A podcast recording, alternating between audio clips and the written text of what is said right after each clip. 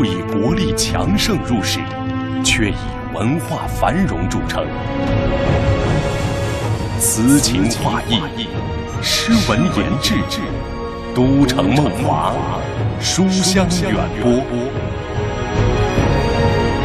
中华文化探源系列节目《宋代篇》，静水流深。请听第一集《义武修文》。今年我省所有考试科目全部是网上阅卷，语文、外语，每个考生一张答题卡。数学每年的六月七日，对中国的几百万年轻人和他们的家庭来说，是一个至关重要的日子。从这一天开始，一场持续两到三天的考试，几乎可以决定他们每一个人今后的命运。这场考试就是高考。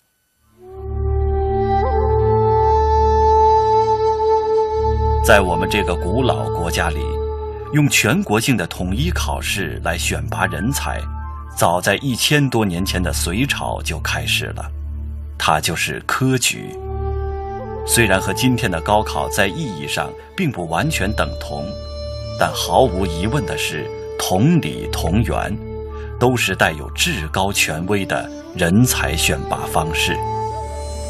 考生有下列行为之一的，取消该科目的考试成绩：一、以其他方式在答卷上标记信息的；二、将试卷、答卷。不过今天的考试还算不得是最严的。中国历史上有一个朝代，不仅考生的名字要被死死地装订起来，甚至还要有专人将所有考卷誊抄一遍，以确保连笔记都无法辨认。这样的严苛，是因为在那个朝代，考试第一次成为选拔官员的主要方式。一旦考中，直接为官，国家兴亡马虎不得。而这也使得读书人有史以来第一次取代武夫悍将，上升为一个王朝的政治中坚力量。而在短暂的几百年中，这个王朝在文化、经济、科技和艺术领域创造了领先世界的光辉灿烂，更被许多学者评价为中国历史上最光辉的朝代。它就是宋朝。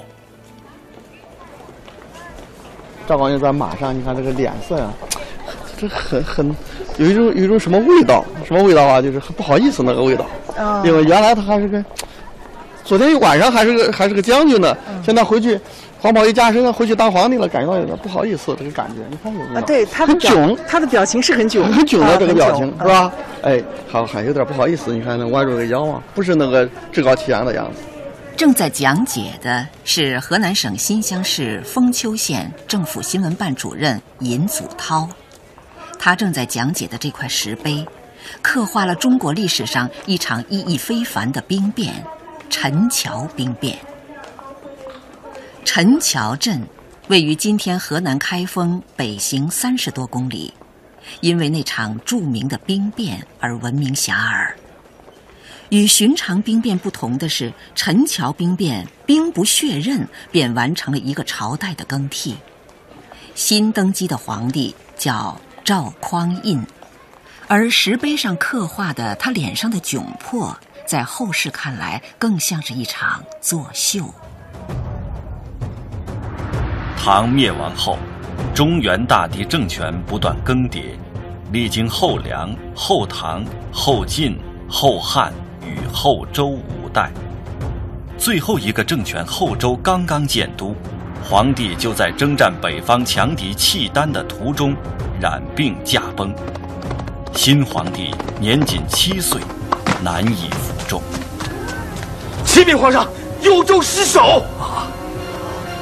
这年的正月初一，探子突然报来一条消息：契丹兵大举南下，朝京城杀来。大敌当前，小皇帝急忙召来朝中颇有威望的一员大将赵匡胤，北上御敌。赵匡胤是河南洛阳人，生于后唐，后来投奔后周，是后周的开国功臣之一。行军一日后，大军到达汴梁北面十几里的陈桥驿，在此安营扎寨。几杯酒下肚，赵匡胤称醉，入帐休息。夜里。军中开始弥漫一种议论：皇帝幼弱，不能亲政。我们为国效力，有谁知晓？不如先拥戴赵匡胤为皇帝，然后再出发北征。第二天，赵匡胤一起床，将士们就将一件事先准备好的黄袍披在他的身上，拜于庭下，山呼万岁。此时。探子又恰到好处地传来消息，契丹入侵是误报。赵匡胤于是顺理成章，班师回朝。到达开封，守城的将领都是赵匡胤的亲信，早准备好敞开大门迎接新天子，一切都完美而恰到好处。然而，以这种方式上位的赵匡胤心里却很不踏实，这一点也直接为宋朝将来一以贯之的国策“崇文抑武”埋下了伏笔。西北大学历史学院院长、中国宋史研究会副会长陈峰：唐末加五代几十年，连在一起这超过一百年吧，应该说是一个中国历史上又一个秩序。统治秩序一个破坏的时期，这个时候也可以说是就类似于后世的就北洋时期，北洋军阀时期，呃，经常改朝换代，又军兵变，所以这时候手握重兵的这样一些藩镇呀、军大小军阀、武将的横行霸道，所以五代时期就有就有那个大军阀就很自豪的说：“天子者，兵强马壮者当为之。”宁有种焉，就是谁手里有实权，谁有兵有将强，谁就可以当天子。包括赵匡胤本人就是靠兵变起来的，所以他要要要汲取经验教训，防止兵变，所以收将帅的兵权。嗯，比如北九十美元这样的故事。杯酒释兵权，是宋朝很有名的一件事。登基第二年的一个晚上。皇帝赵匡胤热情地邀请几个禁军高级将领到宫中饮酒。酒兴正浓时，赵匡胤突然屏退侍从，说：“我若不是靠你们出力，是到不了这个地位的。对你们的功德，我甚为感念。不过这做皇帝也太难了，还不如节度使快乐。我整个夜晚都不敢安枕而卧呀。”石守信等人听了，知道话里有话，忙不迭的叩头，表明并无异心。皇帝冷笑一声，说：“ 你们虽无异心，可一旦你们的部下想要富贵，把黄袍加在你们身上，即使你们不想做皇帝，只怕到时也身不由己了。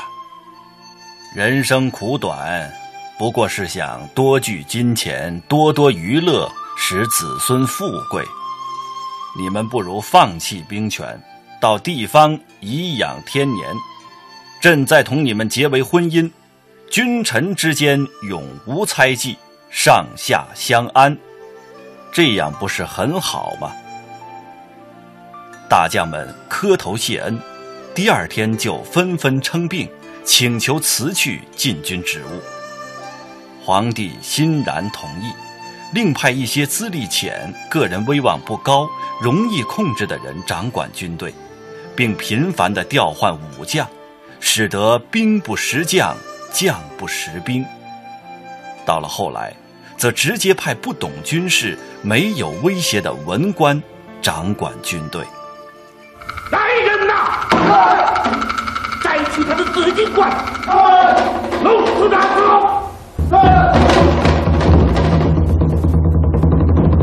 开打。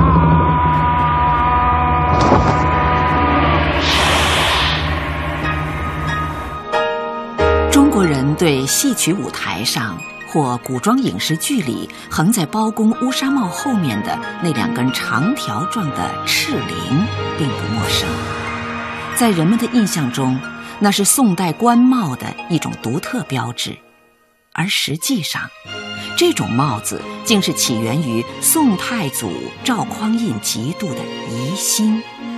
河南省新乡市封丘县政府新闻办主任尹祖涛：这个帽子是宋朝啊是独有的帽子。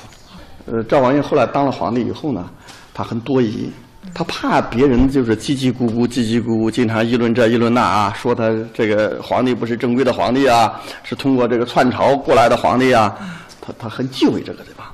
然后最忌讳的什么呀？最忌讳就是在上朝的时候，这些大臣们。啊，相互交头接耳，就想了一个法，法子什么法子？在帽子两边各加一尺半到二尺，一个棍儿夹住以后呢，你们这个交头接耳的时候啊，你扭头一扭头，这个棍儿之间都相互碰撞了。嗯。所以你叫你自己把这个距离将你拉长，拉长以后了，你就小声说话，你就你就听不见了，你就在声音大点，声音大他就可以听到了，他周边的。这些人员呢，就可以打探到他们的消息。这这叫赤帽。哪个赤字呢？赤林的赤。啊，翅膀的翅。而文臣的力量真正壮大起来，是在宋代的第二个皇帝宋太宗时期。这位皇帝对科举的极力推崇，让文臣真正成为了官僚队伍的主体。科举制。是中国古代通过考试选拔官吏的制度。由于采用分科取士的办法，所以叫做科举。它打破出身的垄断，使社会中下层的人才得以进入上层，施展才智。科举制起源于隋唐，并非宋代首创，但却在宋代达到了空前的辉煌。南京师范大学文学研究所所长、中国宋代文学学会副会长钟振振：唐代他的进士考试合格者，并不能够立刻给官做，只是取得了做官的资格。要想真正做官呢，还要去参加吏部的考试。这个吏部就相当于我们现在组织部啊、干部部了。那么宋代呢，可是。一考中进士，立刻就给官做。要按照唐代的官员的构成来讲呢，他进士考试不是做官的唯一的通道。嗯，他更大的一个通道呢，就是所谓门荫。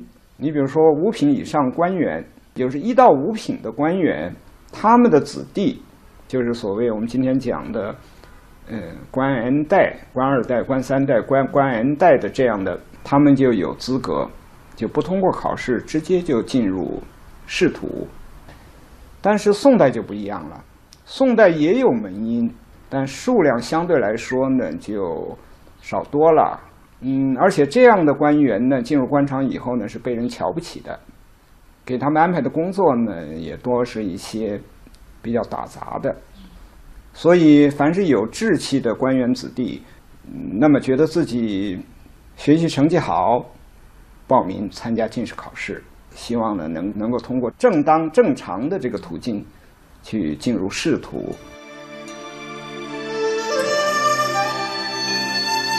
在考试内容上，宋代的侧重点也发生了变化。唐代科举考试的主要内容是诗赋，考文学创作、文化素质；而到了宋代，不仅要考诗赋。还要考策论，让考生对当前国家面临的问题提出对策，这使得宋代的很多官员都有很强的实务精神。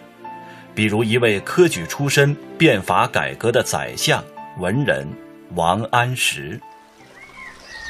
王勃在《滕王阁序》中写道：“夜水珠华，光照临川之笔。”而这临川之笔，就是临川内史谢灵运。远色入江湖，烟波古临川。江西临川是中国历史上有名的才子之乡，直到今天，临川一中依旧声震全国。从这里考入北大、清华、科大少年班的学生数目居全国前列。这里也是王安石的故乡。二十岁那年，他从这里考中进士，后来成为宰相。王安石变法又称西宁变法。是在宋朝第六位皇帝宋神宗的大力支持下，以发展生产、富国强兵为目的的一次规模巨大的社会变革运动，涉及政治、经济、军事、文化各个方面，产生了深远的影响。但是变法触动了大地主阶级的根本利益，遭到强烈的反对。最终，随着支持变法的宋神宗的去世，变法也以失败告终。然而，宋代君主对文臣的赏识和重用却不曾动摇。军事和武力重要性的不断下降，还与宋代守内虚外的国防政策密切相关。在宋代，一统天下的梦想逐渐被放弃。国家军事的重点目标由开疆拓土变为对付内部乱臣贼子的寻常任务，很明显，这直接导致了武将地位的降低，而这样的国防政策很大程度上是由宋代国防的先天不足决定的。五代时期，北方燕云十六州逐渐为少数民族夺取，这使得宋代的北部边境缺乏天险。国防长期处于忧惧之中，直到今天，我们依旧可以从建筑上发现一些蛛丝马迹。这个是从什么时候开始挖的？挖了多少年？啊，一二年，那就说四年才挖出来这些。对对对，我考古是非常慢的，是用小沙子。我们要一层一层的揭取，每一层揭取以后还要信息提取。我们的信息提取。今天的开封城西有一座特别的博物馆。城洛城博物馆，开封市文物考古研究所副研究员葛奇峰是城洛城遗址发掘考古队队长。跟着他进入馆内，我们不禁惊叹出声。这边是怎么还是没开放吗？还没有没有没有没有，我们正在正在做。哇，好壮观啊！嗯，真的好壮观啊！这个地方有一个足球场大吗？这是三千平方米啊！啊。这南侧还有一千平方米，我们将来计划挖四千平方米，在这个棚子里面挖四千平方米，哦，想把这个门完全挖出来。这个位置上有清代的院落，这个位置上有明代的东西。看到下面有有一层黄色的那一层，看到没？嗯，黄色的往下面那几层都是宋代的堆积。您正在收听的是中央人民广播电台《中华文化探源》系列节目《静水流深》。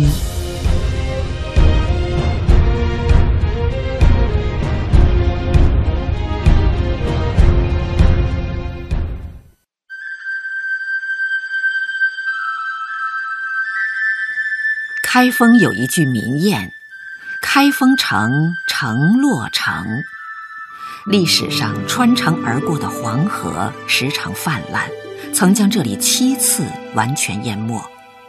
而水患退去后，人们在原地重建家园，城市一层落着一层。今天的开封，地面之下落着七个不同的朝代。城洛城博物馆的垂直下方是北宋时开封城的一道主要城门——新正门。考古发现，这间城门加上了一道叫做瓮城的二城门。专家认为，这也反映了宋代在国防上的忧惧。由此，经过宋初两朝君主，宋朝的文武关系出现了前所未有的变化。不仅扭转了以往朝代文卑武尊的状况，甚至形成了反转性的文尊武卑的局面。而到了第三位皇帝宋真宗时，因为历史上一次有名的盟约——文治的治国方略最终定型，这就是著名的澶渊之盟。公元一零零四年秋。辽军率大军南下，一路打到离都城开封不过几百里的澶州城下。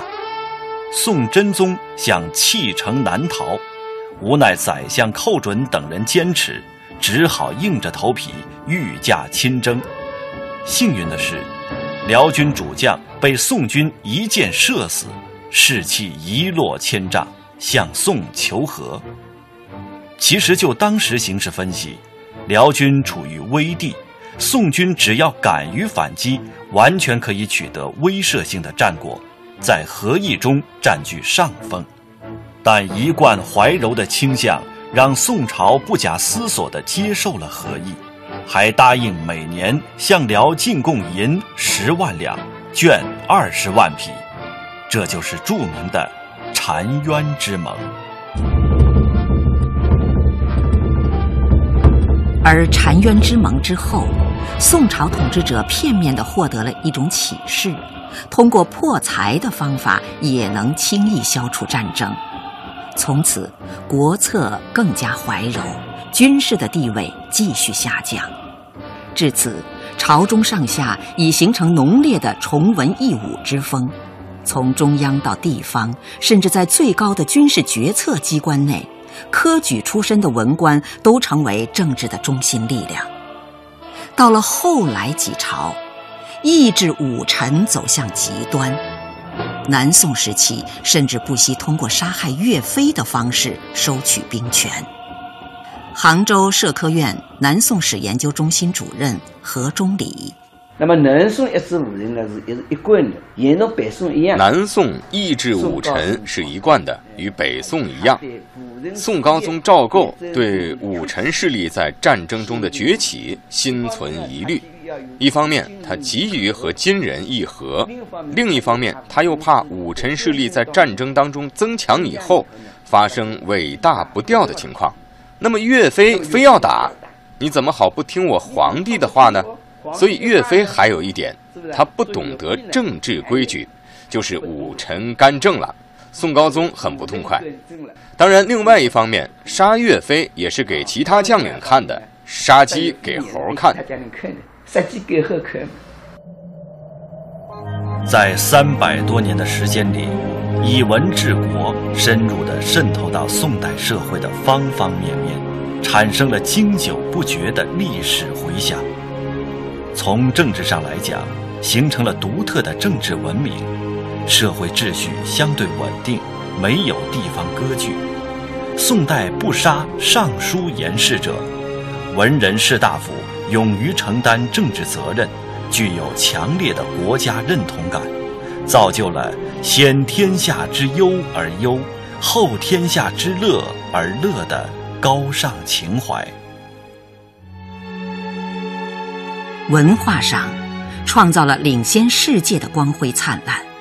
四大发明中有三大发明诞生于宋朝，百姓的文化素养大为提高，尊师重教蔚然成风，官员和皇帝也多是有才之人。譬如创造了瘦金体的宋徽宗，这种字体骨骼清丽，具有很高的审美价值，在我们生活的今天依旧流行。经济上。相对宽松稳定的社会环境滋养了工商业的发展，才有了《清明上河图》中描绘的繁荣图景。另一方面，以文治国也有难以忽略的消极影响，譬如以科举为背景的文官往往务实不足，行政系统效率低下，官员普遍欠缺军事才能，在抵御外敌上。国家长期怀柔，被动挨打。著名史学家陈寅恪曾有这样的评价：“华夏民族之文化，历数千载之演进，造极于赵宋之世。”在中国历史的长河中，宋朝独特的政治文明，使其成为中国历史上经济、文化、教育最繁荣的时代。达到了封建社会的巅峰，不仅让无数文人志士有如繁星点点闪烁昊天，更在历史长河的澎湃波涛中激荡出恢宏雄壮的不绝回响。